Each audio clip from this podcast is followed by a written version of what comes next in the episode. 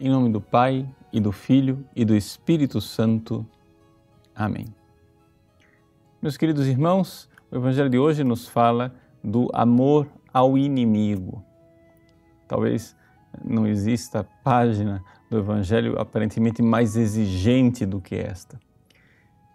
Jesus realmente quer que nós amemos o inimigo?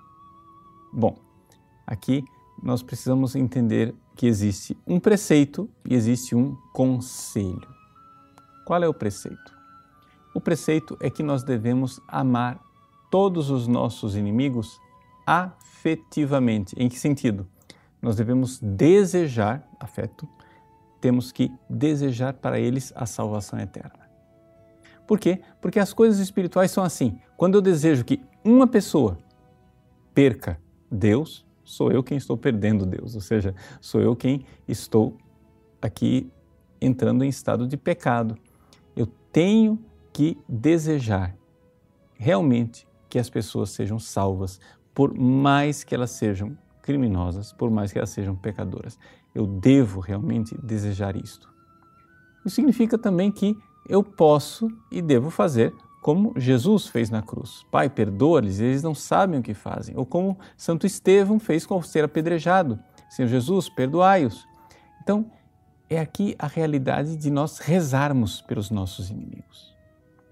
Até aqui nós temos um preceito que é para todos. Acontece que a coisa pode ir além.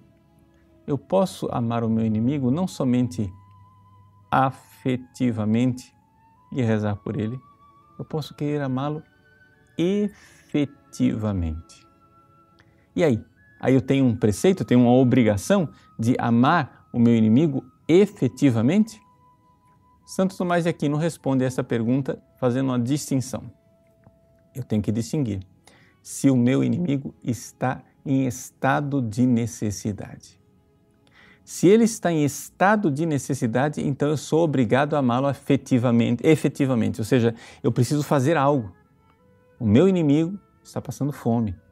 O meu inimigo está precisando realmente, em estado de necessidade. Então aqui nós cristãos somos chamados a fazer algo. Mas existem inimigos que não estão em estado de necessidade. Existem é, inimigos que é, ele lá e eu cá. Ou seja, eu rezo pela salvação dele, eu é, realmente quero que ele se salve, mas eu não vou me aproximar dele porque porque eu já levei um coice, não vou levar um segundo. Eu não tenho que me aproximar dele e querer efetivamente fazer algo por ele. Aí é que nós temos o chamado conselho evangélico. Se você quiser uma santidade, uma santidade heróica, aí você pode amar efetivamente o seu inimigo, até mesmo quando ele não precisa, como os santos o fizeram.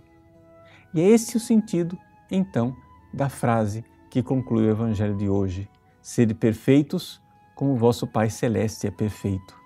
Estamos falando aqui de perfeição, ou seja, de santidade, de santidade heróica. Portanto, existem duas realidades que estão previstas neste Evangelho. Um preceito que é para todos e um conselho que é para aqueles que quiserem se entregar heroicamente num estado de perfeição superior. É importante nós fazermos essas distinções. Você pode dizer assim, não, mas isso é muito escolástico, isso aí é querer é, dividir um cabelo no meio. Não. Essas distinções são importantes porque nós temos que entender que a moral do Evangelho ela não pode ser uma moral destruidora da ordem social.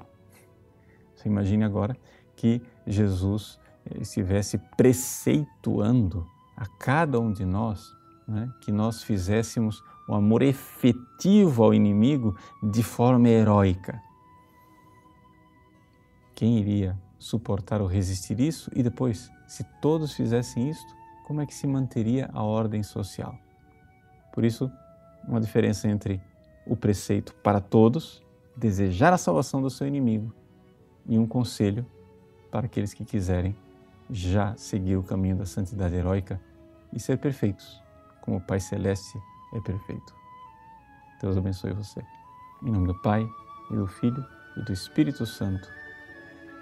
Amém.